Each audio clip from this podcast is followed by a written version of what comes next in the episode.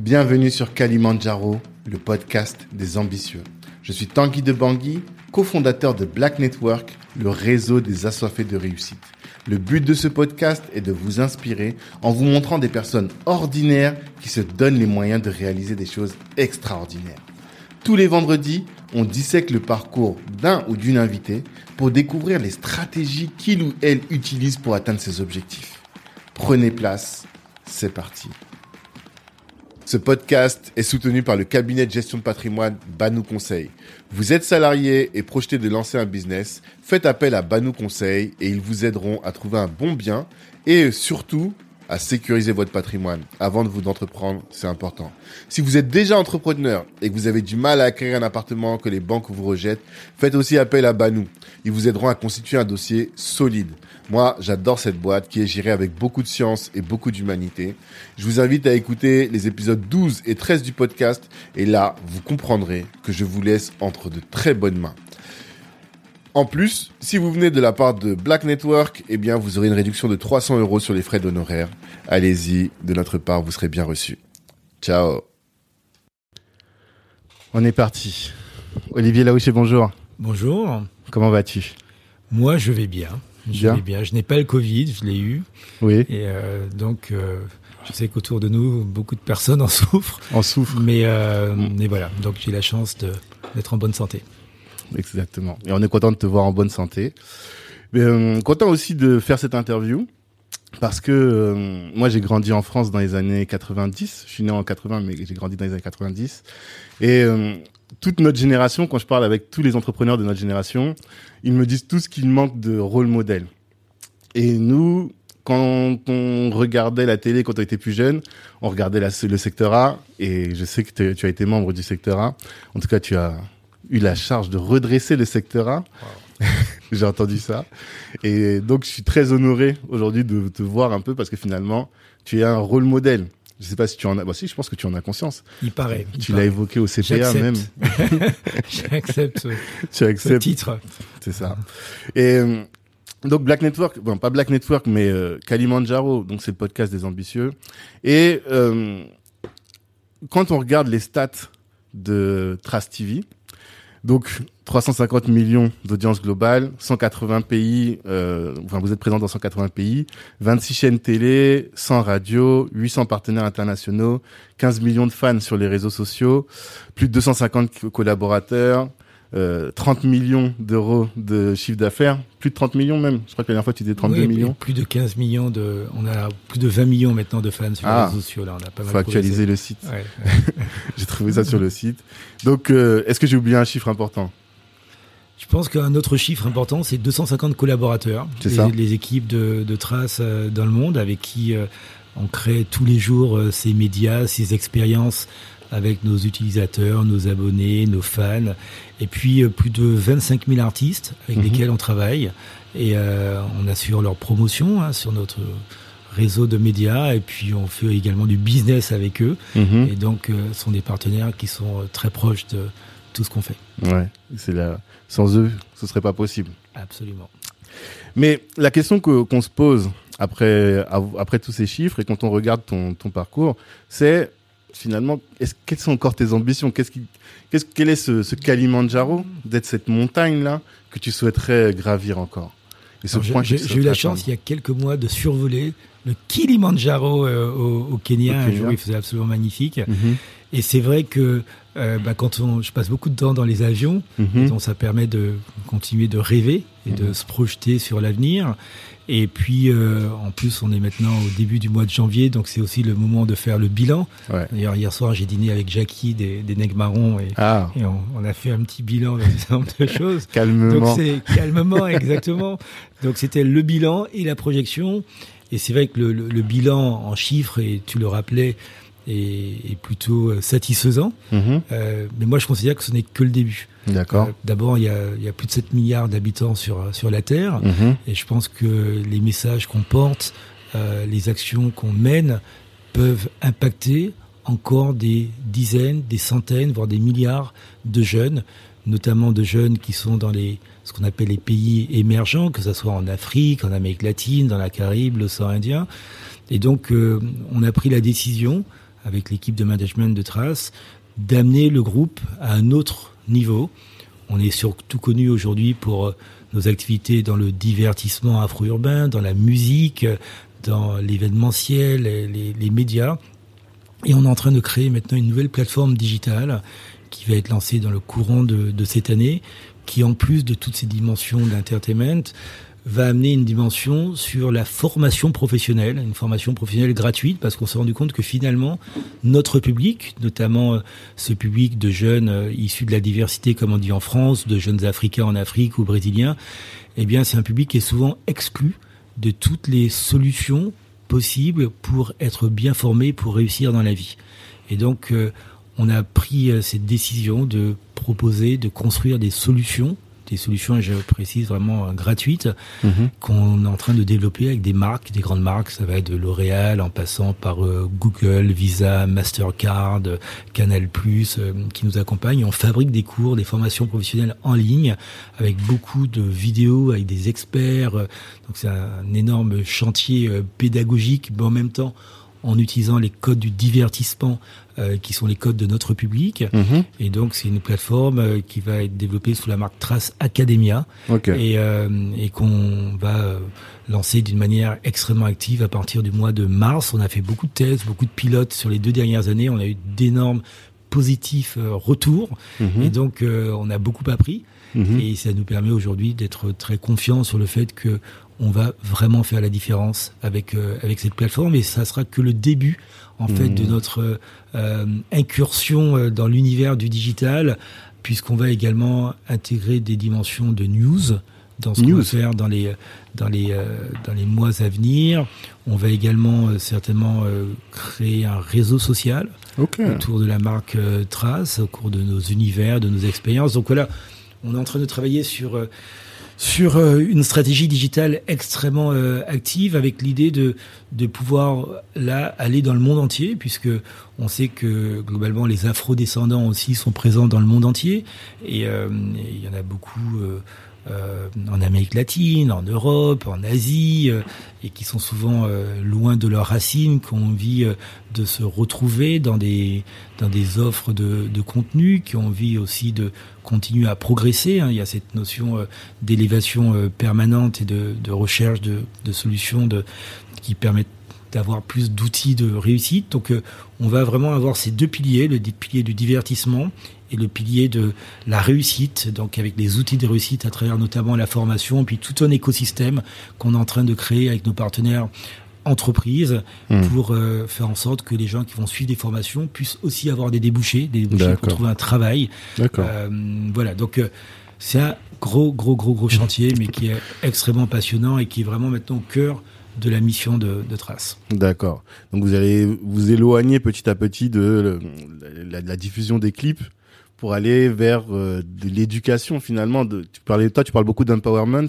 C'est vraiment cette notion. Mais le business model de cette activité, quel sera-t-il? Alors, nous, on a, on a décidé quand, quand on a fait des études sur cette activité effectivement de formation professionnelle en ligne, il y a beaucoup de plateformes payantes qui existent, hmm. mais qui sont d'ailleurs souvent assez chères. Et, euh, et on s'est rendu compte que notre public euh, dans beaucoup de pays, n'avaient pas forcément les moyens de se payer effectivement des formations en ligne, parce qu'en plus, quand ils doivent aller en ligne, il faut qu'ils payent aussi la data, les téléphones portables ou les ordinateurs, donc c'est quand même une addition de coûts. Mhm. Et donc, pour arriver à faire en sorte que cette plateforme soit gratuite, on a décidé de s'associer avec des entreprises. Et le business model, c'est qu'en fait, les cours sont cofinancés par Trace et les entreprises qui payent donc euh, euh, la production euh, des contenus vidéo, mhm. de toute la partie également d'animation digitale avec des quiz, des questionnaires, des certifications en ligne. Et donc le business model, c'est un peu du branded content éducatif. On mhm. associe des marques à des contenus éducatifs qui sont développés avec elles, parce qu'on s'est rendu compte que finalement les meilleurs spécialistes sur les thématiques professionnelles, ce sont les entreprises. Mhm. Qui mieux que Google peut vous parler de marketing digital, qui mieux que L'Oréal peut vous parler de cosmétiques. Mhm. Et euh, voilà. Et là aussi, on s'est fixé comme règle de conduite euh, de ne pas donner d'exclusivité à une entreprise dans un secteur. C'est-à-dire que bah, sur les cosmétiques, demain, on peut avoir plusieurs partenaires mhm. euh, qui vont amener leur éclairage, leur expertise. Et puis ensuite, c'est à l'utilisateur de choisir est-ce qu'il a plutôt envie d'aller avec L'Oréal ou plutôt envie d'aller mhm. avec Estée Lauder. Ou... Voilà. Donc euh, c'est le business model, mais c'est très crédible. C'est ce sont des ingénieurs pédagogiques. On, a, on amène vraiment du contenu ultra qualitatif, mhm. mais présenté d'une manière super intéressante. Parce que très souvent, on s'est rendu compte dans les études qu'on a pu faire aussi, c'est que les contenus pédagogiques en ligne sont très ennuyeux. Et 70% euh, des utilisateurs de ces contenus ne vont pas jusqu'au bout des formations. Mmh. Et nous, on a envie qu'ils aillent jusqu'au bout. Et s'ils vont jusqu'au bout, ils auront un certificat. Mmh. Google vous donne un certificat de digital marketer niveau 1. Donc voilà, donc c'est vraiment tout un, une mécanique, un processus pédagogique qui allie le meilleur de la formation professionnelle en ligne avec le meilleur du divertissement. D'accord. D'accord. Je t'entendais critiquer les MOOC dans un autre podcast. Là, l'idée, c'est de montrer que on peut apprendre euh, en musique, apprendre de manière ludique, c'est ça? Et donc, euh, est-ce que tu vas aussi euh, créer des nouveaux types pédagogiques d'enseignement? Absolument. On vient, c'est ce qu'on vient de faire sur les deux dernières années. On a fait beaucoup de recherche, développement avec nos équipes de production, nos équipes créatives. On a fait travailler ensemble des gens qui normalement ne travaillent jamais ensemble. Mhm. Et, et de cette association, de cette fusion de talents, est né, sont nés des formats pédagogiques qu'on va retrouver sur la plateforme Trace Academia, qui sont extrêmement attractifs, extrêmement engageants, et surtout extrêmement efficaces. Mmh. Parce que l'objectif de tout ça, c'est d'abord que les gens retiennent, que mmh. les gens comprennent, et qu'ils puissent ensuite utiliser cet apprentissage, cette compréhension, pour mettre en œuvre dans le monde professionnel, soit une expertise, soit et c'est un, élément très important de cette plateforme, soit devenir eux-mêmes des entrepreneurs. Mmh. Parce qu'on sait très bien que beaucoup de jeunes qui n'ont pas fait d'études supérieures ont peu de chances d'intégrer le monde traditionnel de l'entreprise. On le voit en Afrique où 70% quand même du travail est dans le secteur informel. Mmh. Eh bien, l'idée, c'est d'aider ces gens qui sont, par exemple, dans le secteur informel à passer à un autre niveau de formation qui leur permet de commencer à recruter d'autres personnes et de construire un projet d'entreprise qui leur permettrait effectivement d'avoir une assise financière, économique beaucoup plus importante. D'accord. Est-ce que tu as un exemple de contenu pédagogique un peu différent de ce qu'on trouve euh, habituellement? Ben je, je, prends un exemple justement de, de ce qu'on est en train de développer avec euh, Google sur le sur le digital marketing. Google avait, ils nous ont pas attendu pour faire des cours en ligne. Mhm. Et quand on est allé les voir, on leur dit écoutez, on a une approche un peu différente pour euh, mettre en, image et mettre en musique, mettre en, euh, en production audiovisuelle euh, des cours sur vos thématiques. Au début, ils nous ont pas cru. Et puis on leur dit écoutez, donnez-nous un de vos cours existants. Nous, on va le retraiter avec notre expertise et vous allez voir la différence. Et on a testé. Et suite à ça, on a signé un très gros contrat avec Google qui nous a dit, écoutez, votre approche est effectivement plus efficace que celle qu'on a eue jusqu'à maintenant mhm. parce que c'est beaucoup plus engageant. Et il y a un élément qui est très important qu'on a compris, ça c'est grâce à notre réseau de 27 chaînes de télévision et à notre empreinte mondiale, la localisation, la, la, la, la formation est également, c'est de la culture. Ouais. Et la localisation la dimension locale dans la culture est très importante. Vous ne pouvez pas former un jeune Sénégalais de la même manière qu'un jeune Vietnamien.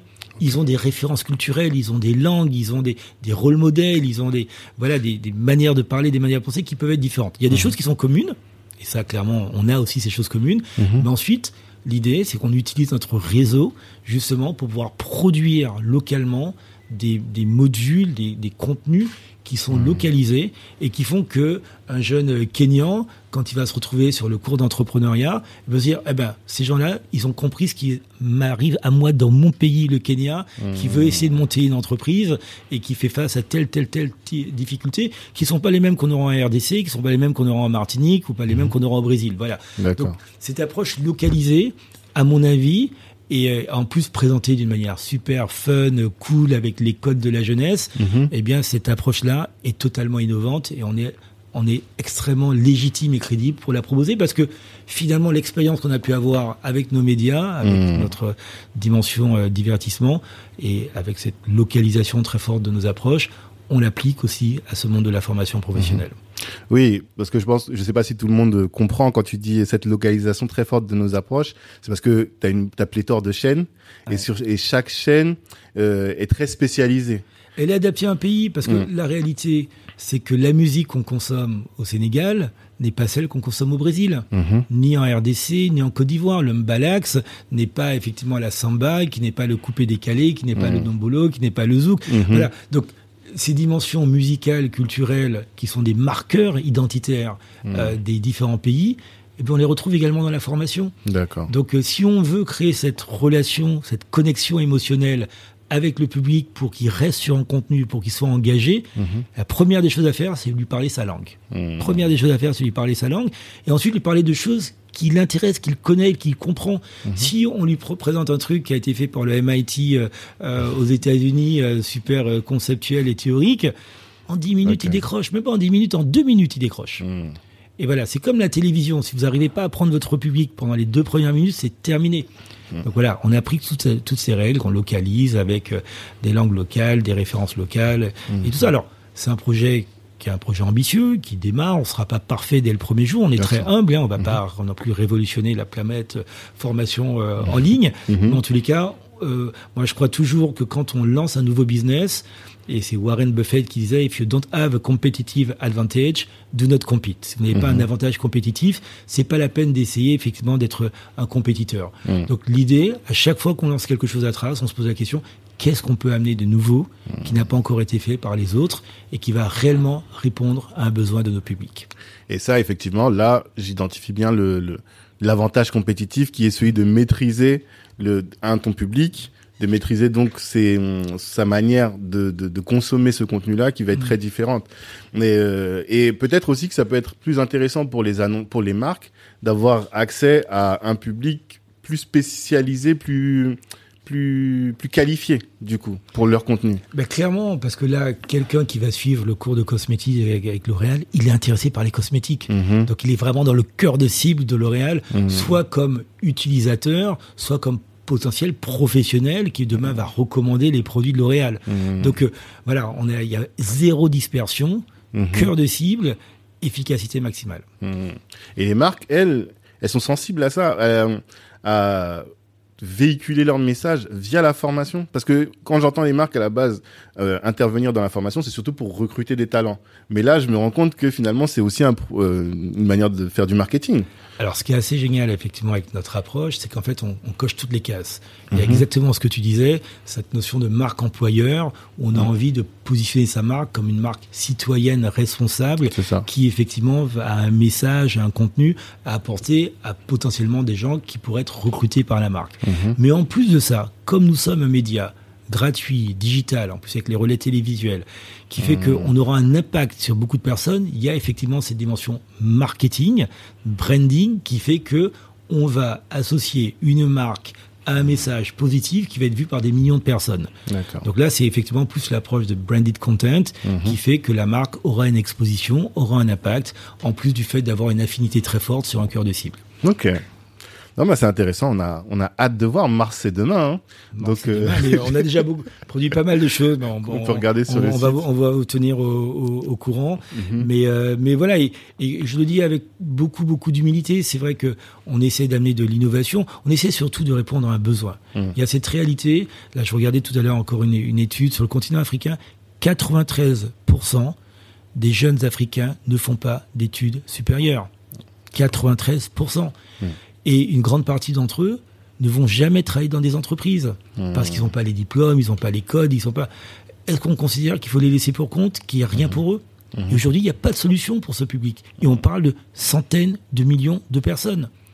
Voilà, donc nous, plutôt qu'essayer de faire une énième université, une énième école, et pour pouvoir aller toucher l'élite, effectivement, de, de, ces pays, on s'est dit, essayons d'amener une solution à un problème qui est un problème de masse qui concerne des centaines de millions de jeunes mhm. avec cette offre effectivement Trace Academia.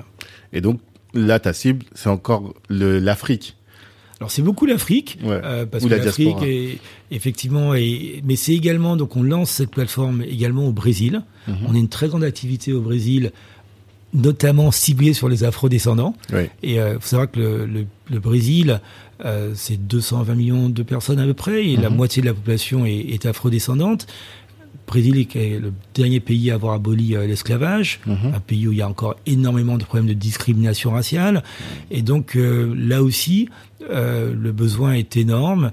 Et euh, il se trouve qu'on a créé une filiale au Brésil il y a maintenant un peu plus de deux ans de cela et qui marche très très bien. On a on produit beaucoup de contenu au Brésil. On a un très fort partenariat avec Globo, qui est le, le- le groupe de médias leader du, du, du, Du Brésil. du-. Donc on a une chaîne de télévision, Transbrazuca. Et, euh, et voilà, et donc on a identifié, j'ai envie de dire, malheureusement, des problèmes qu'on retrouve aussi euh, dans la Caraïbe, en Afrique. On les a aussi identifiés au Brésil. Mais ces problèmes existent aussi en France. Ouais. Ils existent en Angleterre. Quand on parle des fameux décrocheurs, de tous ces jeunes qui sont sortis complètement du système scolaire et qui ont aucune chance de retourner à l'école, Mhm. est-ce qu'on essaie de trouver des solutions pour eux? Voilà, et en France, on parle de quasiment un million de jeunes. C'est énorme. Voilà, et plutôt qu'ils fassent des bêtises parce qu'ils n'ont pas d'activité professionnelle récurrente, eh bien, on se dit, essayons de leur amener une solution qui leur permet de rentrer effectivement dans le système Mhm. et de pouvoir euh, euh, gagner de l'argent normalement, honnêtement. Et je pense que c'est une aspiration qu'on devrait et qu'on a certainement tous. C'est louable en tout cas. Et euh, c'est intéressant parce que tu vois encore une fois dans la manière dont tu présentes les choses, les, le Brésil, tant de, tant de personnes de la diaspora qui ont été les derniers à abolir la- l'esclavage. Moi, quand je t'ai entendu parler, je me suis dit, bah, en fait, euh, Olivier a un côté militant quand même, qui, qui m'a un peu surpris parce que euh, on est habitué à, à voir des personnes qui sont arrivées à un haut niveau euh, social, mais qui sont devenues lisses. Et toi, c'est pas du tout ton cas. Et je me suis dit, mais d'où est-ce que ça devient, ça? Ben, je pense d'abord ça me vient de mon enfance, de mon éducation. Mhm. Tu sais, je suis originaire de la Martinique. La Martinique, c'est le pays d'Aimé Césaire, c'est Ouais. le pays de Glissant, c'est le pays de, de Chamoiseau, de, de France Fanon. Et, euh, et quand tu étais éduqué, élevé, influencé par ces grands pe- penseurs qui sont tous en fait les théoriciens de la lutte contre le colonialisme, euh, de la promotion de la négritude, Mhm. eh bien, ça laisse forcément des traces, c'est le cas de le Mm. dire. Je sais pas, bah, Donc, voilà. Et, euh, et, et voilà. Et en plus, dans ma famille, j'avais aussi des gens assez militants. Mhm. Donc, euh, euh, il y a un proverbe qui dit qui n'a pas voulu faire la révolution à, à 20 ans n'a pas de cœur, qui veut toujours la faire à 40 ans n'a pas de raison. Mais bon, Ah. j'ai peut-être gardé mon cœur de 20 ans. Et, euh, et, euh, et voilà. Et si tu veux, j'ai été exposé très tôt à des réalités où je me suis rendu compte que être noir dans un pays où il y a une majorité de blancs, Mhm. eh bien, c'est pas facile. Il En faut- Martinique Il faut se battre. Non, Martinique qui appartient à la France. Oui, Parce que oui, j'étais voilà, en général. en France Oui, oui, et, oui, et- ok. et tout ça. Mm. Et donc, euh, quand j'ai voulu créer mes premières entreprises, quand j'ai voulu trouver des, des investisseurs, enfin, Mm. ça a pris beaucoup, beaucoup de temps. Quand j'ai euh, dirigé effectivement le, le, le secteur 1 avec Kenzie et que j'ai vu toutes les difficultés auxquelles on devait faire face pour arriver à faire grandir et à tenir ces- ces- cette entreprise. Donc, euh, euh, voilà, j'ai expérimenté moi-même personnellement ce que ça veut dire la discrimination en France. Et à partir de là, ben, je me suis battu. Je considère que je suis un privilégié parce que d'une part, j'ai des parents qui ont pu m'accompagner, m'aider pendant le temps qu'il fallait pour que je fasse mes études. Et j'ai bénéficié d'un environnement familial super favorable. Mais euh, voilà, j'ai toujours peut-être cette conscience que j'avais envie de faire aussi quelque chose pour les autres. Mhm. Euh, la réussite, pour moi, ça ne peut pas être individuel, c'est forcément collectif. Et que euh, quand je suis moi-même le porteur de l'histoire de la Martinique, quelque part, je suis aussi le porteur des messages et des combats des Mhm. grands Martiniquais. D'accord. Et, euh, et voilà, donc euh, je pense, moi j'ai un, un de mes proverbes préférés que, que je cite souvent, c'est que, et c'est un proverbe qui est issu euh, d'un pro- poème de Césaire. poème de Césaire, Oui. Le jouet qui- qui- sombre. voilà, voilà, qui nous dit tous que nous n'avons pas vocation à être des jouets sombres au carnaval des autres. Mhm. Et donc je me suis toujours dit qu'il était important que nous prenions en main notre destin Et qu'on crée notre propre carnaval. et qu'on crée notre propre carnaval Parce et, que- euh, et qu'on crée effectivement nos propres outils. Quand je dis Mhm. aujourd'hui qu'on va créer eh ben, finalement certainement un réseau social qui va peut-être être concurrent de TikTok, euh, de Mhm. Facebook ou, ou d'Instagram, euh, c'est parce que finalement on a un message, on a une manière de raconter des histoires, on a effectivement une identité qu'on ne retrouve pas aujourd'hui dans les plateformes qui existent. Mhm. Et plutôt que ça soit d'autres qui viennent pas de chez nous, qui s'approprient notre histoire, qui s'approprient notre culture, Mhm. je me suis dit c'est à nous de le faire. Alors, moi, je, je nuancerais ce que tu viens de dire, justement. Est-ce que on a un message qu'on ne retrouve pas dans le- les médias, dans les, ces réseaux, ou bien au contraire, si tu prends les, la- la- la- les plateformes comme TikTok, il y a eu beaucoup de de révolution, pardon, de grèves même, de mouvements de- d'artistes euh, et de créateurs de contenu disant, nous, c'est nous qui créons sur Ouais. ces plateformes, mais on n'a pas l'ownership.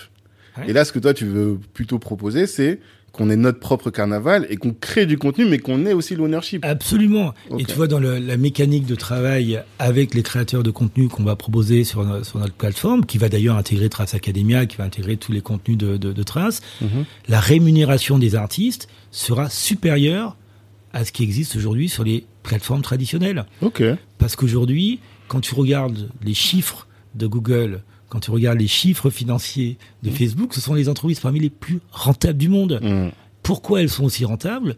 Alors qu'elles ne produisent pas leur contenu C'est Ouais. parce qu'elles ne rémunèrent pas suffisamment bien les Ah. producteurs de contenu. Tu penses? Mais bien entendu, la chaîne de valeur, Mm. tu, tu sais combien pour ga- gagner 1000 euros sur Facebook, sur, euh, sur je sais pas, sur YouTube Ouais. il te faut euh, Un million de- minimum un million de, vues, de- ouais. de- de vues. Mais pendant que toi, tu as gagné 1000 euros, combien a gagné YouTube? C'est ça. C'est ça la vraie question. C'est ça. Et quand tu regardes les comptes de YouTube à la fin de l'année, euh, bravo, hein, moi, le modèle et les mecs ils sont super forts. Hein. Et donc voilà. Et ben voilà, eh ben, on s'est dit bah, pourquoi nous aussi on n'essaierait pas de faire un modèle comme vrai. ça, sauf que nous on est moins greedy comme disent les anglo-saxons, Mhm. peut-être que les Américains, on est Mhm. prêt à partager, on est Mhm. prêt à prendre le risque parce qu'on va prendre le risque financier de monter tout ça, Ouais. mais on pense qu'il faut partager De manière manière, plus beaucoup équitable. plus équitable avec les créateurs de contenu. C'est quelque chose qu'on avait évoqué aussi avec quelqu'un qui, a créé euh, le YouTube Afro, AfriTube. Mais la question que je me suis posée, c'est comment est-ce qu'on peut concurrencer quelque chose qui est devenu un usage? Aller sur YouTube, c'est un usage, une Absolument, commodité. parce que YouTube c'est un player vidéo universel. Ouais. Donc nous, d'abord, on veut pas concurrencer YouTube. On D'accord. veut pas concurrencer TikTok. On veut proposer des choses différentes. Il y a des choses très bien qu'ils font, mais nous, on considère aujourd'hui que, et notamment par rapport à tous ces challenges de notre communauté afro et descendante, on parlait tout à l'heure de ce taux de 93% de nos jeunes qui n'ont pas fait d'études euh, secondaires et euh, de- d'études supérieures, pardon. On se dit que si on propose une plateforme, il faut qu'elle ait des éléments de valeur ajoutée, des Mhm. éléments de contenu, des éléments d'empowerment, d'apprentissage qui font que on va faire la différence, on va apporter des éléments qui vont changer positivement la vie des gens. D'accord. YouTube, tu peux le regarder pour une vidéo X ou Y, c'est pas sûr que ça te change la vie. Mhm. Ben nous, on a envie de t'amener des choses qui quelque part tu vas sortir d'une session d'une heure, de deux heures avec nous, se dire waouh, j'ai Mhm. appris un truc, ça m'a permis de faire quelque chose. Tu parlais tout à l'heure de rôle modèle, on va retrouver des rôles modèles sur cette plateforme. J'ai envie de réussir, je peux réussir, j'ai des outils de réussite. Ok. D'accord. C'est intéressant. Mais alors, la question c'est comment est-ce que. Enfin, non. D'abord, tu as beaucoup parlé d'avoir ressenti dans ta chair presque le- cette discrimination. Est-ce que tu as des exemples ou de situations où tu as senti que là, le. Le plafond de verre. Voilà. Alors. Absolument, j'ai des exemples. Moi, Ouais. je suis toujours très concret. Mhm. Tu sais, quand, quand je me suis lancé dans la télévision euh, en France, à l'époque, c'était le lancement de la TNT, la télévision numérique terrestre. Et donc, j'ai monté un dossier pour obtenir une fréquence TNT nationale Mhm. et euh, qu'on n'a pas obtenu alors qu'on avait un très bon dossier. Pour Anti-TV? Non, c'était pas bon. Non, non, c'était à l'é- à l'époque, c'était avec Trace. Ok, C'était avec Trace. Trace, euh. Trace existait déjà. Mhm. Et puis on a monté des, des dossiers également sur, pour la TNT régionale en Ile-de-France. Mhm. Et euh, également, on a, alors qu'on avait un des meilleurs dossiers, parce que moi j'ai déjà créé une chaîne de proximité euh, locale aux Antilles avant de créer effectivement euh, Trace, de travailler à Sectora et tout. Donc j'avais une vraie expertise, on avait pris des partenaires avec nous qui vraiment euh, solidifiaient le, le- le- le dossier.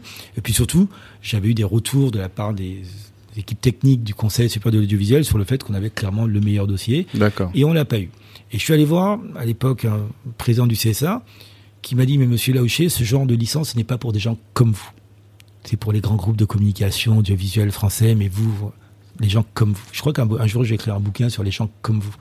Et, euh, et voilà, donc, tu veux un exemple? C'est Ouais. un exemple. Cash. Ou alors, les quatre ans qu'il m'a fallu pour trouver euh, le financement pour lancer Trace, et finalement, c'est pas en France que je l'ai trouvé. Ouais. C'est aux États-Unis avec euh, avec Goldman Sachs. Mhm. Et, euh, et, à l'époque, j'avais réussi à convaincre un grand groupe de communication français de mhm. venir dans, dans, dans, dans, le projet. Et finalement, ils se sont retirés euh, parce que le la thématique hip-hop, rap, banlieue, leur semblait effectivement trop trop sulfureuse. Mhm. Et, et, voilà. Donc j'ai effectivement très concrètement vécu des expériences qui prouvent que euh, aujourd'hui, au-delà de tous les discours, il existe de la discrimination en France. Hmm. À chaque fois, pour moi, ça a été un élément de motivation, un moteur que supplémentaire. Parce que tu vois, je parlais avec Kenzie, qui s'est presque énervé quand je lui ai parlé du, du plafond de verre. Il m'a dit mais j'en ai marre, les jeunes, vous parlez tout le temps du plafond de verre. Si je regardais le plafond de verre, j'aurais jamais fait ce que j'ai ce que j'ai pu faire.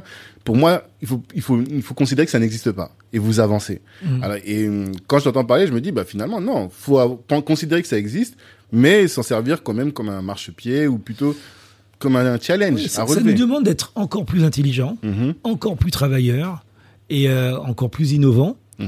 Et, et, moi, j'ai toujours considéré, parce que c'est aussi une des raisons pour lesquelles j'ai quitté la France à un moment. Hein. Parce mm. qu'à un moment, que je me suis dit, OK, ils veulent pas de nous en France, avec la TNT, quand même partie du futur de la télévision française, ben, je vais aller plutôt développer le business de trace euh, à l'étranger. Donc, je suis allé m'installer en, en, Afrique, du Sud. Et, euh, mais j'ai toujours considéré qu'il fallait pas partir en rébellion contre le système. Il fallait rentrer dans le système et prendre le contrôle à l'intérieur du système. Et essayer de faire en sorte, parce que je, je, serai, jamais plus fort que le système. Mmh. Voilà, je vais pas changer le système tout seul. Il faut pas se faire d'illusions. Et le système, on est aujourd'hui dans un monde capitaliste avec des États qui sont très puissants. Et je me suis dit à un moment, eh ben, il faut que je devienne un capitaliste puissant avec de très bonnes relations également avec l'État, parce que c'est mmh. comme ça que ça marche. Et donc c'est ce que j'essaie de créer, de développer dans tous les pays sur lesquels on est présent, qu'on est qu'on soit des, des, des, entreprises les plus fortes possibles dans nos pays. On est mhm. perçu comme des acteurs locaux dans chacun des pays où on est implanté. Et en même temps qu'on développe de bonnes relations avec les pouvoirs en place sous réserve que ce soit des pouvoirs démocratiques. Mhm pas toujours évident. Et donc, euh, mais en tous les cas, tout simplement parce que notamment quand on rentre dans le monde de l'éducation, de la formation, qui est un monde qui est très régulé par les autorités, c'est important effectivement d'avoir de, de, de, bonnes relations. Mmh. Et donc, euh, et puis c'est vrai que dans beaucoup de nos pays, la population euh, est jeune et extrêmement importante, et donc il y a quasiment un enjeu politique dans la communication avec mmh. avec cette jeunesse, et donc on, on s'assure que, que tout ça se, se passe bien. Mais voilà, tout en gardant notre liberté totale. Tu parlais mhm. tout à l'heure de mon côté euh, militant euh, et euh, quasiment activiste. J'y tiens. Mhm. J'y tiens et, et, c'est pas un, effet de style et je veux pas brandir le drapeau rouge tous les matins sur sur en manifestant dans la dans la rue. Mais mm. si on veut faire bouger des sociétés sur des thématiques qui sont aujourd'hui bloquées, mm. il faut qu'on ait ad minima le pouvoir de parler et les actions suivent les paroles. Mhm. Mais déjà, il faut avoir la prise de conscience, il faut avoir effectivement la capacité d'expression et ensuite la capacité d'action. Mhm. Donc moi, ce que j'essayais, c'est d'avoir effectivement les trois. Mhm. Euh, la prise de conscience, je l'ai depuis très longtemps. la parole, je l'apprends, je l'utilise, et c'est pour ça que j'apprécie effectivement des invitations dans des podcasts comme le tien, parce que c'est aussi un moyen de faire passer effectivement des messages. Et, puis l'action, je le fais au quotidien à travers tout ce qu'on fait à l'intérieur du groupe Trace et toutes les initiatives qu'on peut porter mm. en France comme dans le monde entier. Et donc ça, c'est les conseils que tu donnes à la, aux jeunes entrepreneurs de la diaspora, de pas être rentré dans une euh, lutte frontale contre le système, mais réussir à trouver un moyen de, de l'intégrer pour le changer de l'intérieur. Absolument. En plus, aujourd'hui, j'ai presque envie de dire, c'est plus facile qu'avant. Le digital permet ah. de faire des choses. Un des gros sujets, quel que soit le business qu'on a, il faut avoir une idée d'un produit, d'un service, faire en sorte qu'il soit meilleur que celui de la concurrence, ou différent, ou moins cher, ou plus cher, j'en sais rien, en tous les cas, qui est un élément de différenciation qui justifie que des gens aient envie de l'acheter. Mhm. Et ensuite, derrière, on a toujours des sujets de marketing, de distribution. Mhm. Avec le digital, ça vous permet de gérer et de régler plus facilement qu'avant. Je dis pas que c'est valable pour tout, mais le sujet du marketing et de la distribution, parce que mhm. on peut toucher plus de monde plus vite, moins cher. Ouais. Oui. Regarde ton podcast. Aujourd'hui, il y a des gens, je suis sûr, qui, l'écoutent dans le monde entier. Et, euh, et, voilà, que tu n'aurais jamais pu euh, toucher avant si tu avais même seulement une radio FM qui émet seulement sur, l'île de France. Je suis d'accord. Voilà, donc il y a des solutions technologiques mmh. qui sont apportées par le monde digital. Il y a des solutions également de monétisation, des moyens de paiement qui n'existaient pas avant. Mmh. Donc ce sont des atouts absolument incroyables. Mmh. Donc pensez, quand vous créez un business, ne vous limitez pas à votre petite zone géographique. Vous pouvez vous dire, on peut aller plus loin.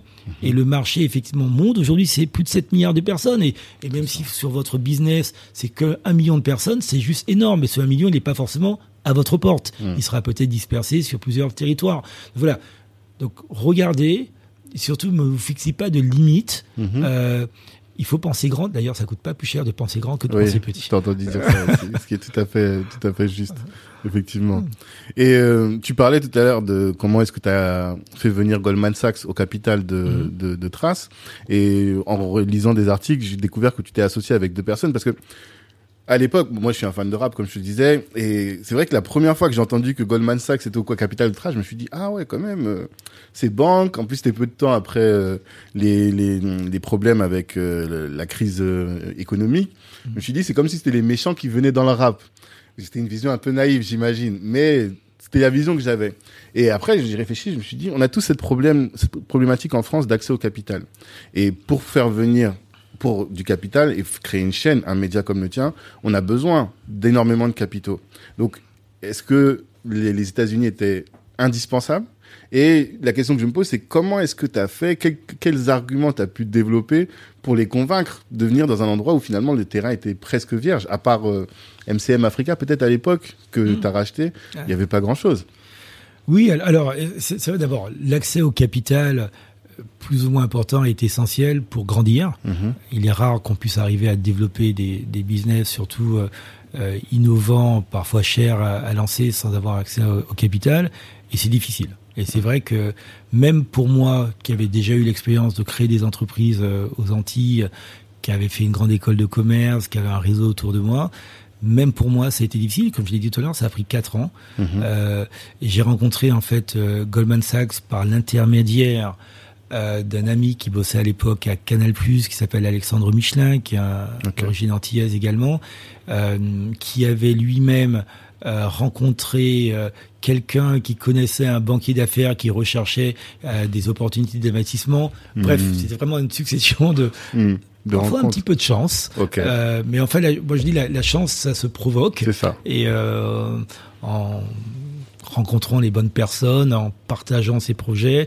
Il faut pas avoir. Alors très souvent, il y a des gens qui ont un projet, dire je n'ose pas t'en parler, sinon tu vas me piquer mon idée. Bah, alors mm-hmm. très simple. Franchement, les idées, une idée toute seule, ça ne vaut rien. Mm-hmm. Une idée avec un plan euh, d'affaires et une équipe, ça commence à valoir quelque chose. Et une mm-hmm. fois qu'on a trouvé le financement, on peut vraiment dire que c'est un, vrai business ou un projet. Mm. Voilà. Donc l'idée, c'est que bah, j'ai rencontré Goldman. Euh, la chance que j'ai eue, c'est que Goldman avait déjà investi dans des projets avec une dimension urbaine aux États-Unis. Il venait de vendre le magazine Essence, euh, qui est le un des grands magazines noirs américains à Time Warner. Donc mhm. ils étaient déjà sensibilisés et ils voyaient que pour eux, la dimension hip-hop, euh, c'est un business. Ils savent que c'est le hip-hop, c'est l'expression d'une génération. La France a toujours été le deuxième marché mondial du hip-hop. Mhm. Euh, en radio, il y a Skyrock. En télévision, il y avait rien. Et ils se sont dit, bah tiens, il y a peut-être une opportunité là. Et ils ont une approche totalement rationnelle.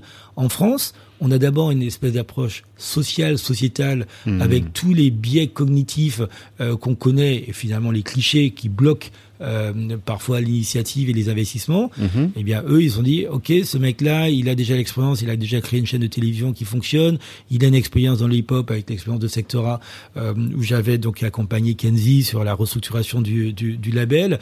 Et voilà. Et c'est Goldman Sachs qui m'a présenté Claude Grunitzky, qui lui avait créé un magazine. Euh, au départ, Trace, c'était un magazine papier qui était publié à Londres et à New York. Mhm. Et, euh, et, comme comme je l'ai dit, Goldman venait de faire un gros deal dans le magazine euh, mhm. euh noir américain. Ils se sont dit tiens, on va prendre le magazine. Il y a Laouché qui a son projet avec sa chaîne de télévision, ça a l'air sympa. C'est eux qui nous ont mis en relation mhm. et ils nous ont dit on est prêt à financer le développement du magazine et du projet de chaîne de télévision. Donc, On a pris la marque Trace pour la chaîne de télévision. On a racheté également donc MCM Africa qui avait des problèmes financiers à l'époque et qui nous permettait tout de suite d'avoir des contrats de distribution sur la France et sur l'Afrique. Et c'est comme ça qu'est qu'est né effectivement le groupe Trace. Malheureusement, on a dû arrêter la publication du magazine au bout d'un an parce que ça marchait pas, Mhm. et donc on a continué toutes les activités audiovisuelles. Et vous avez sorti la Gardère du Capital. Mais oui, parce que la Gardère au début avait voulu garder, euh, la Gardère était le propriétaire d'MCM Africa. Mm. Ils avaient voulu garder une participation et ça se passait super mal la relation avec eux. C'était Ouais. l'enfer absolu. Comment ça Et, concrètement euh, Qu'est-ce non, Concrètement, parce qu'on avait gardé également, euh, sans, sans trahir le secret des affaires, Mm. on avait des contrats opérationnels. La Gardère devait s'occuper de la diffusion de nos chaînes de télévision. Mhm. Il devait également s'occuper de la commercialisation en termes de régie publicitaire sur la France et euh, il devait s'occuper de la distribution internationale. Bref, c'était tout ça, ça faisait partie du deal. Vous rachetez MCM Africa, on garde euh, 20% du capital et un certain nombre de contrats. Mhm. Et sur tous les contrats qu'on a mis en place avec eux, ça s'est extrêmement mal passé. Ils Mmh. n'ont pas délivré un, dixième de ce qu'ils devaient faire. Donc j'ai passé mes deux premières années à Trace à casser tous les contrats avec le groupe Lagardère pour Mmh. prendre mon indépendance et ne pas être un jouet sombre au carnaval du groupe Lagardère. Encore une fois. D'accord. Et ça s'est passé. Parce qu'en fait, quand je, le- je les vois, j'ai toujours cette image de euh, de Bolloré chez Vivendi, quoi, qui est là et petit à petit qui se dit, au final, je vais réussir à reprendre mon mon mon, mon bébé. Et t'as dû, tu t'imagines en train de te battre contre eux, quoi.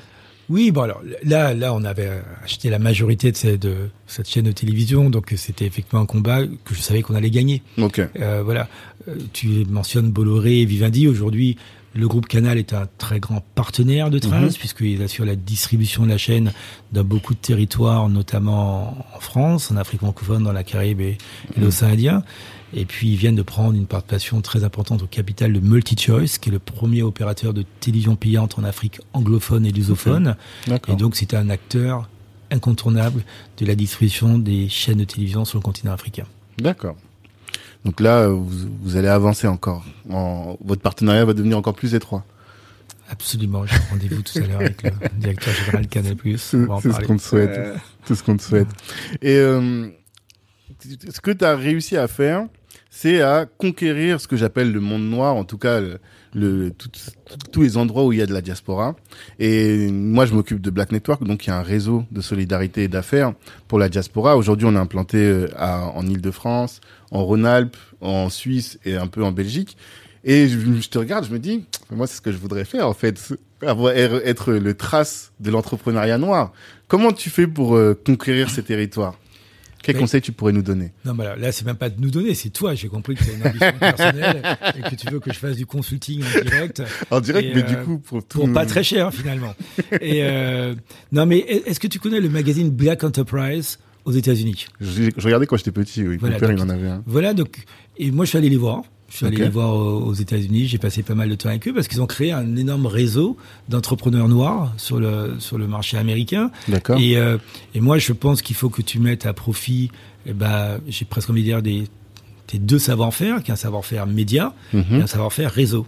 Ok. Et euh, il faut que tu crées un média autour de l'entrepreneuriat noir, qui peut être un média euh, en ligne, Mhm. et puis euh, ensuite définir euh, quels sont tes objectifs, qu'est-ce que tu as envie de faire, est-ce que c'est juste faire en sorte que ces entrepreneurs noirs partagent des bonnes pratiques, comme on dit euh, aux États-Unis, est-ce que tu veux qu'ils développent du business ensemble, est-ce que voilà, définir. Et puis, euh, bah, fédérer ton réseau, mobiliser ton réseau pour qu'il euh, vienne alimenter ton média et que toi, tu sois effectivement euh, une pièce centrale de cette conversation permanente que les entrepreneurs adorent avoir avec d'autres entrepreneurs, Mhm. qu'ils soient noirs ou pas d'ailleurs. Mhm. Mais le fait qu'on soit noir, on a certainement partagé malheureusement des difficultés Clairement. euh, Clairement. ensemble et donc on peut s'entraider Mhm. et on peut échanger pour effectivement surmonter plus vite en s'appuyant sur l'expérience des autres. D'accord. Donc, contactez Black Enterprise. Non, mais c'est un exemple, c'est juste pour te dire, voilà, Mm. c'est un média, mais euh, toi qui, qui as ton podcast, qui tu, tu sais, aujourd'hui, tu peux créer euh, à la limite un blog autour de l'entrepreneuriat noir euh, Mhm. en France, et puis avec des contributions de ce réseau, des contributions à toi, tu peux intégrer ce, ce blog audio aussi sur sur ce podcast, sur ce sur ce blog, enfin. Il y a un Mhm. tas de solutions euh, pour effectivement fédérer une communauté. Mais je pense que ce qui nous intéresse, nous, les, les, les entrepreneurs, d'abord, les entrepreneurs, qu'est-ce qu'ils veulent? Ils veulent faire grandir leur boîte. Tout, tout entrepreneur Tout a une ambition voire une obsession Mhm. sur effectivement le fait de grandir, parce que plus on grandit, plus d'abord on assure la pérennité de la boîte parce qu'on a toujours peur de s'en planter. Hein. Mhm. Euh, voilà, euh, on peut même, euh, voilà, on est tous les entreprises, c'est fragile, Ouais. donc il faut être paranoïaque pour tout le temps effectivement arriver à grandir, à tenir et à faire en sorte qu'on gagne de l'argent pour pouvoir euh, faire face à, à nos obligations et, et faire face aussi à nos rêves, hein, puisqu'on Mhm. a ces, ces rêves de croissance. Et donc euh, voilà, et, et c'est vrai que la croissance, ça passe par de l'innovation, ça passe par des marchés, ça passe in fine par des réseaux. Mhm. Donc euh, avoir euh, euh, les entrepreneurs noirs de Rhône-Alpes, de la d'Aix- je sais pas, en Provence, du- de la région de- du Nord, euh, de l'Île-de-France, bref, qu'on se rencontre, qu'on partage, qu'on échange et qu'on se donne des opportunités d'affaires entre nous, Mhm. oui, à mon avis, c'est quelque chose qui est super intéressant. Hmm. D'accord. Et tu parlais tout à l'heure de cette phrase-là, I don't have competitive advantage. Euh, Enfin, Oui, if you don't have competitive advantage, don't compete. Ouais. Et je me suis dit, mais il y avait plein de, de, de chaînes afro, et il y en a encore. Qu'est-ce qui fait, selon toi, la différence? Qu'est-ce qui fait que Trace euh, se pérennise et aussi à cette euh, couverture du monde que n'ont pas les autres? Donc là, tu veux que je te donne mes secrets de réussite. Ben, Et si- mais si je te les donne, tous mes concurrents vont les écouter. non, parce que ça Et, suffit d- pas. et donc, ils vont venir nous concurrencer directement. Non. Non, mais moi, ce que je pourrais dire, d'abord, je te le disais tout à l'heure, dès le début, et ça c'est peut-être grâce à mon parcours individuel personnel, j'ai eu une vision monde. Mhm. Quand on vient d'une petite île, on sait très bien que le monde ne s'arrête pas, qu'on n'est pas le centre du monde. Il s'arrête pas là où on est. Mhm. Et donc, j'ai eu la chance très tôt de pouvoir aller au Brésil, de pouvoir aller aux États-Unis, de pouvoir voyager et de voir des afro-descendants partout quasiment dans le monde. Donc, pour moi, c'était un terrain de jeu naturel. Mhm. Déjà, donc ça, c'est super important. Deuxième chose, en étant aux Antilles, j'ai appris à faire beaucoup avec peu. Quand j'ai créé ma première chaîne de télévision, ATV, Anti-Télévision, qui existe toujours, hein, qui, est, Ouais. qui, est, qui est la première chaîne maintenant euh, locale privée de, de la Martinique, on était par exemple le plus petit client au monde de la NBA. On diffusait le, le basket euh, américain. Et, euh, et voilà, donc, et en même temps, on fabriquait un journal télévisé tous les jours. C'est c'est moi qui ai embauché Audrey Pulvar Oui, et elle a compté- commencé sa, Mm. sa carrière chez nous. Euh, Et euh, voilà, il y a Gérald Briseviré, la- l'actuel patron de toutes les chaînes du groupe Canal+, c'était le directeur d'antenne et des programmes d'ATV en Martinique. Ok. Donc, il y avait toute une équipe. On a beaucoup appris, beaucoup euh, euh, construit avec très peu de moyens. Hmm. Et ça, ça aide énormément.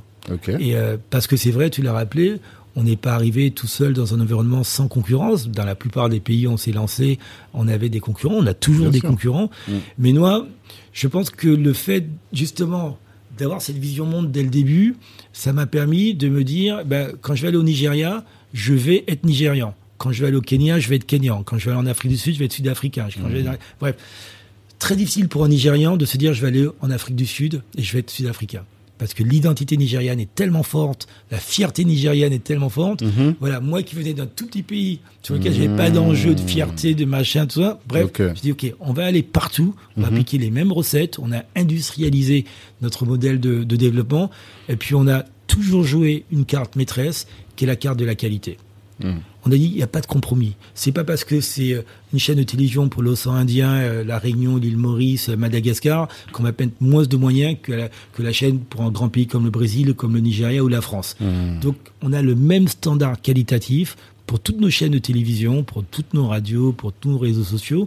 Et on a réussi, autour aussi de la même marque, à faire des déclinaisons, ce qui fait qu'on a pu aussi industrialiser toute la partie marketing antenne, enfin beaucoup d'éléments qui font que on arrive à faire mieux, plus, avec pas forcément beaucoup plus d'argent, Mhm. ce qui nous a permis effectivement de créer ce réseau euh, international. Et puis j'ai eu la chance de pouvoir euh, m'entourer euh, d'une équipe qui partageait mes valeurs, Mhm. qui sont des gens passionnés, motivés, extrêmement talentueux.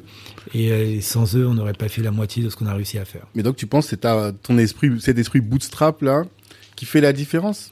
Il y a ça, il y a aussi le fait tout simplement qu'il y avait une attente sur le marché, parce que Mhm. euh, c'est vrai que cette, euh, cette culture, euh, ces cultures afro-urbaines aujourd'hui sont devenus des cultures populaires très fortes auprès des jeunes, Mhm. d'ailleurs qu'ils soient afrodescendants ou pas. On voit aujourd'hui les chiffres de streaming euh, en France sur les artistes de hip-hop, c'est absolument euh, exceptionnel. Bien sûr. Donc euh, il y avait cette volonté aussi euh, pour cette jeunesse de se retrouver dans un média qui parle euh, ses codes, ses règles, son langage, euh, qui est adopté effectivement des, euh, des, des approches euh, visuelles, audiovisuelles qui soient euh, en, correspondance proche avec euh, les passions, avec les identités. Donc euh, il y a cette notion aussi, et c'est peut-être j'ai appris ça avec mon expérience de chaîne de télévision de proximité, Mhm. il y a l'idée qu'on fait tout toujours pour être très proche des publics Ouais. que ce soit à travers nos antennes, à travers nos événements euh, terrain, à travers notre engagement euh, sur les réseaux sociaux.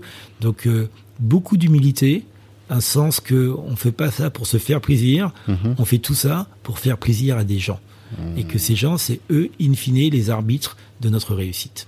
Donc c'est une un, un produit qui est tourné complètement vers l'user. Faire en sorte que de, de satisfaire au maximum son client. Absolument. D'accord. Ça c'est intéressant. Et euh, quelqu'un, je parlais de, je parlais avec un ami en lui disant que j'allais te recevoir, et il me disait euh, de te poser la question suivante. Il me disait le- cette stratégie d'émiettement finalement des chaînes de traces. Est-ce que ça ne dessert pas les artistes qui vont sur, euh, qui veulent te présenter leurs clips Parce que s'il y avait qu'une seule chaîne trace, eh bien cette chaîne trace euh, serait euh, vue par bah, les 300 millions, alors que là, un artiste qui vient, par exemple un artiste malien, va aller sur une chaîne malienne et n'aura accès qu'au public malien. Alors, la question de ton ami est totalement pertinente, mais elle part d'une hypothèse qui est totalement fausse. Mhm. C'est-à-dire que si on avait une seule chaîne de télévision, penser que la même chaîne de télévision serait regardée partout dans le monde. Ça ne marche pas comme ça. D'accord. Je vais prendre l'exemple d'un grand concurrent qu'on a, que tout le monde connaît, qui s'appelle MTV. Mhm. Il y a plus de 100 chaînes MTV dans le monde. Ok. Voilà. Par contre, si on décide que ton ami malien est une priorité mondiale, on peut le diffuser partout dans le monde. Par exemple, on a un clip, un, un hit, pardon, africain qui s'appelle, euh, euh, ah, j'ai oublié son nom. Bref, on a un hit panafricain hebdomadaire. Euh, ce hit, on prend les meilleurs titres africains de la semaine Mhm. et on les diffuse sur toutes nos chaînes de télévision. D'accord. Et euh, voilà, donc euh, on a des slots sur lesquels on peut exposer d'une manière mondiale, internationale, des artistes. Mais se dire que la même chaîne de télévision pourrait marcher de partout dans le monde, ça n'existe pas. Même CNN a des déclinaisons différentes. Et, euh, et voilà, dans certains pays, on a plus d'audience nous que TF1, des pays francophones, Mhm. parce que TF1 n'est pas adapté à certains pays africains notamment. Voilà, les gens vont préférer une chaîne locale trace avec moins de contenu premium, on va dire, Mhm. mais parce qu'elle est beaucoup plus affinitaire et identitaire qu'une chaîne qui vient d'ailleurs, qui n'a pas les codes, qui n'a pas le langage, qui n'a pas l'identité que recherchent les euh, utilisateurs, les téléspectateurs. Donc voilà, donc l'idée c'est que bien entendu, on fait d'abord nos chaînes pour les publics de nos pays. Mhm. Ensuite, il y a les artistes qui souhaiteraient avoir un accès à une promotion quasiment mondiale. Mm. On a des dispositifs, on a des solutions euh, pour eux, éditoriales, euh, publicitaires, qui nous appellent. On trouve toujours des solutions. Mais là, du coup, tu tords le, le dos à un cliché qui dit que les Africains veulent ce qui vient d'ailleurs, au final. Là, ce que tu Alors, montres, je- c'est que non, ils veulent euh, ce qui est comme eux. Absolument. Alors là, nous, on a toutes les statistiques, toutes les études. Les opérateurs mobiles le voient aussi très très bien parce que euh, c'est eux qui font accéder l'Internet dans la vie des gens. hein. En- Mhm. en, Afrique, Internet est- est mobile. Et donc, à chaque fois qu'il y a des offres de contenu chez un opérateur mobile, ce qui marche toujours le mieux, c'est le contenu local. Toujours. Mmh. Le contenu international qui était surpuissant il y a une quinzaine d'années est beaucoup, beaucoup moins important. D'accord. D'accord. Non, ben, c'est très intéressant. Je te remercie pour euh, toutes ces informations. Et euh, t'as dit tout à l'heure que pour faire un bon projet, il fallait être bien entouré.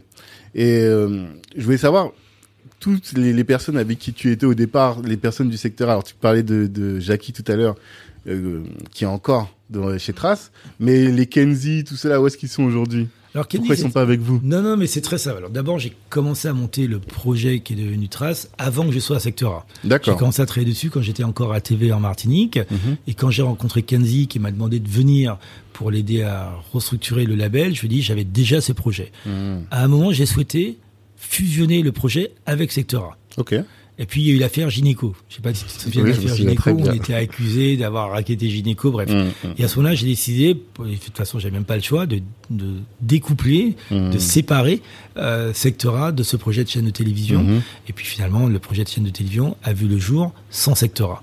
Et clairement, et, et Kenzie n'avait pas envie de devenir salarié d'une chaîne de télévision par rapport à sa personnalité, son identité. Mhm. Donc voilà, donc euh, euh, et on a continué à travailler en très bonne intelligence avec plusieurs artistes, avec tous les artistes d'ailleurs de, de Sectora avec qui on a toujours de très bonnes relations, qu'on diffuse sur, sur, sur nos chaînes. Mhm. Mais c'est vrai que les expertises qu'il fallait pour créer euh, ce qui est devenu Trace n'étaient pas les expertises qu'il fallait pour créer et euh, Sectora. Mhm. Donc j'ai dû recruter, faire venir avec moi des experts dans le monde de la télévision, du broadcast, de la diffusion, de la régie publicitaire, euh, du marketing. euh, voilà. Mhm. D'accord. Et euh, tu disais tout à l'heure que toi, tu étais là pour structurer Secteur A. Et euh, je voulais savoir un peu quelle est toi ton ta valeur ajoutée dans une dans une dans une équipe? Quel, quel est ton domaine de compétences? Quand on se dit voilà si j'ai besoin de, de faire quelque chose, il faut que j'appelle Olivier pour ça. C'est quel est, quel est ce domaine? Alors, quand je suis arrivé à Secteur A, on m'a donné le titre de directeur général du Secteur A. Mhm. Dès le premier mois, on pouvait pas me payer. Oui, Ouais, as expliqué premier ça. mois, donc, donc déjà, mon premier rôle à Sectora, c'était faire en sorte que tout le monde soit payé à la fin du mois. Ça, c'était mon Comment, premier job.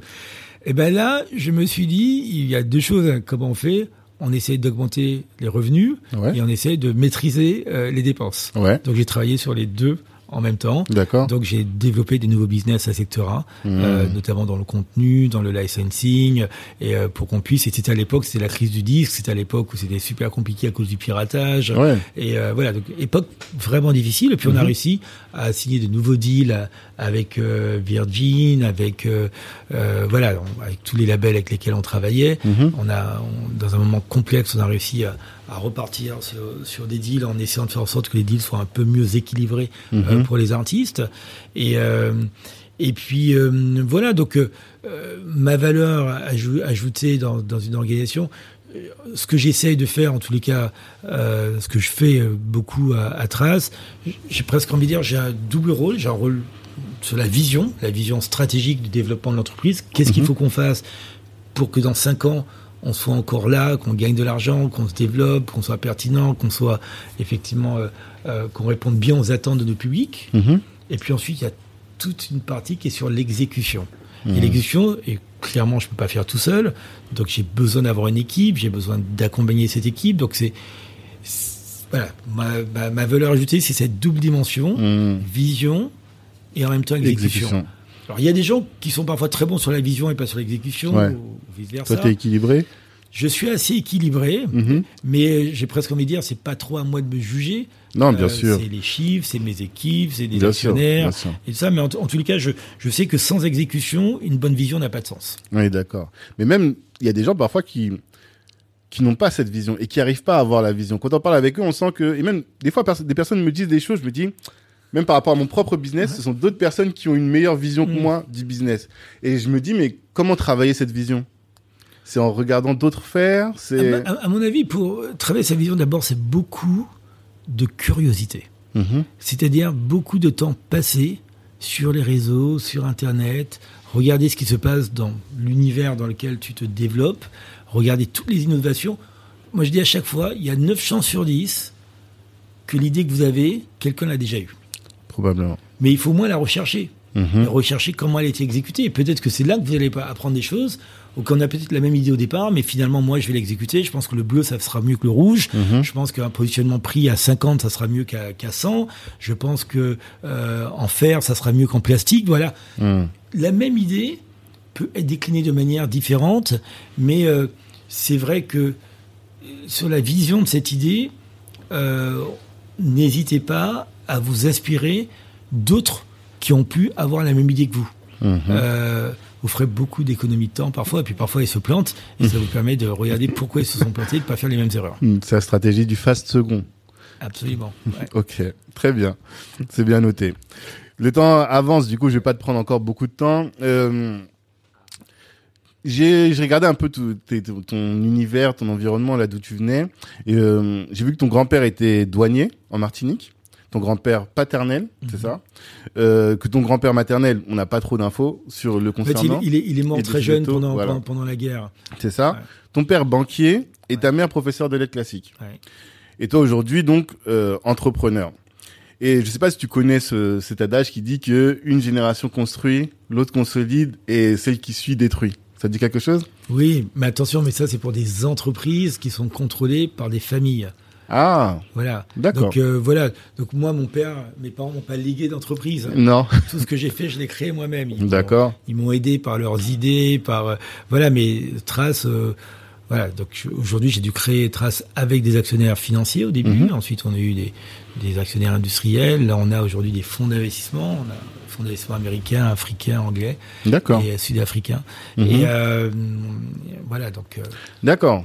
Ah, cet adage ne s'applique pas à moi. à ta situation. À ma- ok. à ma famille. Parce qu'en fait, moi, ma question, c'était plus par rapport euh, à tes enfants. Comment est-ce que tu éduques tes enfants Ah, ça, pour qu'ils soient... ben, c'est celle qui m'intéresse. Comment est-ce que tu éduques tes enfants pour que euh, ils puissent, eux aussi, rester à ce niveau-là de développement, à ce niveau-là D'abord, c'est pas à moi de décider à quel niveau de développement je veux qu'ils soient. C'est à Ouais. eux de le décider. Oui, Moi, mais je dis toujours, notre, notre job de parents, Hmm. j'ai trois enfants, c'est Mhm. d'essayer de mettre nos enfants sur les rails de la vie et de la réussite. c'est Voilà. Et, euh, et franchement, c'est pas facile. Ah. Parce que les personnalités des enfants sont différentes. Moi, j'en ai trois, ils, ils sont tellement différents les uns des autres. ça. Mhm. Et euh, c'est pas toujours simple d'avoir un papa comme moi. Euh, non seulement parce que je suis pas toujours présent, mais parce qu'effectivement, euh, euh, ils peuvent avoir une image de la réussite euh, qui est tellement associée à une charge de travail délirante Mhm. qu'ils se disent on n'a pas envie de faire la même chose. C'est vrai. Donc, euh, donc voilà, enfants donc- l'ont déjà dit ça bien entendu. À cause de ça Euh, Bien entendu, si pour, les papas, si pour bosser comme ça, c'est pas la peine. Et donc, euh, non mais voilà, il faut savoir que quand on est entrepreneur, euh, il y a des contraintes, il y a beaucoup effectivement d'avantages, Mhm. puis il y a un énorme avantage qui est celui de la liberté. Mhm. Et euh, même si la liberté est totalement limitée, hein, parce que euh, bah, quand on a des actionnaires, quand on a des banquiers, quand on est finalement, on travaille aussi beaucoup pour eux. Aussi. Donc sa liberté est, on dirait, sous contrôle. Mhm. Mais, mais en tous les cas, j'essaye de leur partager des outils qui vont les aider demain à construire leur vie Mhm. et, euh, et à réussir leur, leur vie. Euh, je sais pas si j'ai encore bien réussi. Mhm. Ils ont quel âge?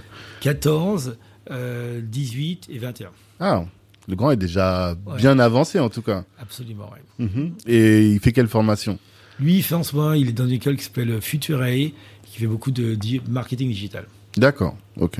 Donc ça reste toujours dans le monde de, de l'entrepreneuriat, enfin du business quoi. Tout à fait. Ma fille de 18 ans, elle fait des études au Canada de sciences politiques. Ok. Et donc toi, t'as pas vocation à te dire il faudrait que mes enfants reprennent trace demain? C'est pas du tout ton, ton sujet en fait. Non, au- aujourd'hui, c'est clairement pas une préoccupation ou une vision. Mhm. Euh, je pense que d'abord, je suis très focus sur le- la transformation en cours de trace, hein, qui est une transformation assez euh, lourde, Mhm. euh, complexe. Ils sont encore jeunes Mhm. et euh, je pense que c'est important qu'ils aient une expérience, euh, leur expérience. Mhm. Après, si un jour ils veulent venir travailler avec moi et qu'il y a des choses à faire, Pourquoi on pas verra s'ils sont euh, qualifiés pour ça. D'accord. D'accord. Et je te trouve dans tes prises de parole toujours très précis, toujours très documenté et euh, toujours très sourcé. Je voulais savoir un peu comment est-ce que tu travailles, parce que tu as dit que tu travaillais beaucoup. Comment est-ce que tu, tu te renseignes? Comment est-ce que tu te formes? Est-ce que tu fais toi aussi des, des, des MOOC encore ou des choses de ce, de ce genre? Et quelles sont les matières que tu travailles si D'abord, j'adore l'info. J'adore l'info, donc je lis énormément Ouais. d'informations, des newsletters, euh, des magazines, donc beaucoup en ligne parce que je suis très souvent en déplacement. Mhm. Donc euh, voilà, et puis je suis extrêmement curieux. Puis j'ai la chance de rencontrer des gens exceptionnels et euh, des chefs d'entreprise, des artistes, des créateurs, des médecins, des hommes politiques. Donc dans mes fonctions, je rencontre des gens exceptionnels tout le temps. Mhm. Et donc, euh, et je pense que je me nourris énormément des expériences. Parce que quand tu parles une heure avec quelqu'un qui a travaillé pour une plateforme, qui a été dirigeant d'une grosse plateforme digitale, Mhm. tu vas plus apprendre pendant cette heure-là qu'en lisant euh, 50 bouquins Forcément. et, euh, à la bibliothèque. Mhm. Donc voilà. Donc je, je me nourris de, de, de, de tout ça. Mhm. Comme euh, on est une activité internationale, il faut que je sache ce qui se passe dans la plupart des pays où on est présent. hein. Donc euh, je suis au courant de ce qui se passe en ce moment au Sénégal, au Brésil, euh, en Côte d'Ivoire, en RDC, en France. Mais est-ce que tu as une routine, genre tous les matins, Tu check euh, le Times, non, non, le. Non, je, je le fais dans la journée. Je, je- franchement, mes, mes horaires sont très flexibles parce qu'ils dé- ils dépendent beaucoup de, de mes voyages, de, de mes rendez-vous. Mhm. Et euh, mais en les cas, tous les jours, je vais lire. Alors moi, je suis un très grand fan euh, du site internet de la BBC. Je Ok. sais, je- de- le, le, le Monde. Il y a un tas de newsletters que, que je lis. Donc, euh, Est-ce que tu peux nous en donner une? Euh, bah, par exemple, sur euh, euh, en Afrique du Sud, il y a une, une, une newsletter euh, qui s'appelle Broadcast sur toute l'industrie de, de l'audiovisuel. Il y a une newsletter qui s'appelle euh, Music Worldwide sur toute l'industrie de la musique dans, dans le monde. Euh, il y a des newsletters, euh, il y a Ecofin qui est une newsletter euh, africaine un peu sur, sur, sur l'économie. Mhm. Euh, il se trouve que nos actionnaires, euh, notamment américains, euh, TPG, s- ont des sources d'informations assez incroyables. Donc, euh, j'ai accès aussi à des études euh, qui sont assez incroyables. Euh, je lis beaucoup la newsletter de McKinsey, qui est un gros cabinet de conseil en stratégie. Mhm. Voilà, donc, Ouais. pas mal. On a quand même pas mal de, de contenu. Pas mal de, con- de contenu. Puis le fait d'avoir eu un père banquier, j'ai été élevé dans un univers, où on parlait beaucoup business à la maison. Ma mère, elle, était prof, donc c'était plus un télo. Mhm. Et voilà, donc j'ai Ouais, baigné de la dans culture, a- du business. voilà, voilà. Et puis quand on est aux Antilles, on est influencé par la musique très tôt. Ouais. Euh, parce que je rappelle, euh, la Caraïbe, c'est 34 millions de personnes. Mhm. Et c'est quand même la région du monde où on a inventé la salsa, le, Le reggae, reggae. le zouk, la bachata, le merengue et, et autres euh, et euh, reggaeton. Mhm. Donc voilà, on est les meilleurs du monde euh, dans la musique, l'athlétisme aussi, hein, on est pas mal. hein. Si la, si la Caraïbe était un pays, on Mhm. serait le pays au monde où par tête d'habitant on a le plus de champions olympiques et de champions du vrai, monde. c'est vrai. Voilà. Des champions, il y, a, il y a pas mal de champions. En tout cas, la France doit être reconnaissante aux, aux Caraïbes. Et pour- même, chose pour l'Angleterre, euh, Mhm. même chose. euh, ouais. C'est vrai, c'est vrai. Et ben justement, ton identité caribéenne et euh, ta négritude, comment est-ce qu'elle se ressent dans ton management et dans la culture de ton entreprise? Alors, elle se ressent dans le fait que déjà dans l'équipe de management, il y a pas mal de Caribéens et d'afro-descendants, mais ce qui correspond aussi à notre business et à, à Aussi. nos, à nos pays. Mhm. Euh, je pense qu'elle se ressent aussi par une forme de convivialité. Ouais. Et euh, tu vois, hier, on, a, on avait un dîner de, de business qu'on allait faire à la Maison du Rhum, euh, que je vous recommande dans le 17e arrondissement. D'accord. Pas la Maison du Rhum, l'Académie du Rhum. L'Académie du Rhum. Et, euh, et voilà, et incroyable. Et donc, euh, il y avait 800, 800 marques de, de Rhum. De rhum différentes. D'accord. On n'a pas tout vu. hein. Et donc, euh, et, euh, Mais pour toi, l'Africain, l'Afrodescendance, ça, ça marque de fabrique, c'est ça, c'est la convivialité? Il y a je pense qu'il y a, il y a un sentiment, et tu parlais au début de rôle modèle, il y a Mm. le sentiment que Trace aussi a une mission qui nous dépasse. Mhm. et que on a une responsabilité par rapport à ça parce qu'on est un média Mm. et qu'en plus on est sur cette double dimension de divertissement et de réussite, d'empowerment et euh, et donc euh, quand tu es un afrodescendant que tu portes en toi effectivement cette histoire, cette culture et cette expérience au quotidien, tu es plus réceptif à cette mission Mhm. tu es plus proche de cette mission. Donc tu as plus de chances effectivement non seulement de l'incarner, mais de pouvoir t'y impliquer pour la faire réussir. Mhm. Donc euh, euh, je crois que ce filtre-là explique aussi que dans les équipes de, de Trace, on est des afrodescendants, mais pas que. Mhm. Et mais tous les gens qui viennent, euh, qui sont parfois des Français, une éducation française traditionnelle et euh, de vraiment qui peut être n'importe quelle région française en dehors de, de, de, l'outre-mer, Mhm. eh bien, il y a des gens qui se disent on a envie de participer à cette aventure, on a envie d'amener notre contribution à cette aventure et on peut amener notre expertise, notre excité, notre passion. Donc euh, nous, je crois que sur le groupe, on a une trentaine de nationalités euh, différentes. Euh, voilà, une super parité. Je crois qu'il y a 53% maintenant de filles, mais il y a plus de filles que de, que de garçons. Mhm. Donc on, on est un très très bon en termes de diversité, on n'en parle même pas. Et euh, donc euh, donc voilà, nous on, est attentif aussi à faire en sorte que nos équipes soient aussi assez représentatives de nos publics, Mhm. parce que ça permet d'aller plus vite quand on doit prendre des, Bien des sûr. décisions pour se projeter dans qu'est-ce qu'ils vont penser par rapport à ça. Bien si sûr. on est comme eux, il y a Mm. plus de chances qu'on les comprenne. C'est sûr. Et tu disais qu'il y a beaucoup de femmes. Là, j'ai j'ai lu récemment sur euh, LinkedIn que Valérie Gilles Alexia, qui est directrice générale chez toi, a été euh, élue présidente de l'Access. Et donc, c'est une association euh, qui représente les éditeurs non hertziens de chaînes de télévision. Et je me demandais, mais comment ça, ça s'intègre dans la stratégie de, de Trace, cette nomination? Ah bah, Très bien. Alors Valérie, c'est la directrice générale de nos activités en France, dans Mhm. les Caraïbes et dans l'océan Indien. Mhm. Elle s'occupe également du pôle média. En fait, on a une structure qui est basée effectivement en France, dont le rôle est d'aider euh, nos euh, unités géographiques partout dans le monde Mhm. à fabriquer leurs chaînes de télévision. D'accord. Donc, euh, et, euh, et en France, il y a une association qui regroupe tous les, les éditeurs indépendants de chaînes de télévision. Mhm. Alors ça va, ça va des gros éditeurs américains, des chaînes de Warner, euh, des chaînes de, euh, je sais pas, de, de la Fox et, et tout ça, en passant par des chaînes comme euh, euh, les chaînes de proximité françaises. Bref, toutes ces chaînes se retrouvent dans une association et Valérie a été élue donc il y a pas longtemps pour représenter cette association Mhm. vis-à-vis des pouvoirs publics, vis-à-vis des institutions comme le CSA. Et, euh, et donc euh, l'idée, c'est que le fait que à travers Valérie Trace soit reconnu comme un acteur crédible, euh, quasiment leader sur les chaînes indépendantes, pour nous est d'abord une grande source de fierté. Mhm. Donc euh, Valérie, qui est elle-même antillaise, Ouais. et, euh, et si ça- j'ai envie de dire, tout à l'heure je disais que la réussite, elle ne peut pas être individuelle, elle est collective. Mhm. Et plus on a des gens de trace qui sont reconnus comme des leaders, comme des experts dans leur secteur, et euh, il n'y a pas de meilleure reconnaissance que de ceux de ses concurrents, parce qu'en plus on est tous concurrents, toutes les chaînes qui sont là, et voilà, et qui, qui ont voté, je crois qu'elle a été élue à, à l'unanimité. Et donc, euh, euh, bah, c'est beaucoup de fierté. Beaucoup de fierté, et puis en même temps, c'est un levier. Parce que pour nous, ça nous permet, comme je disais tout à l'heure, il faut rentrer dans le système pour le faire évoluer. Mhm. Ça nous permet de pouvoir faire porter des messages très forts. Parmi les messages très forts sur lesquels on est en train de se battre, on voudrait s'assurer que dans les panels de mesures d'audience de médiamétrie, qui est l'institution de référence de mesure de l'audience de la télévision et de la radio en France, Mhm. la diversité soit représentée.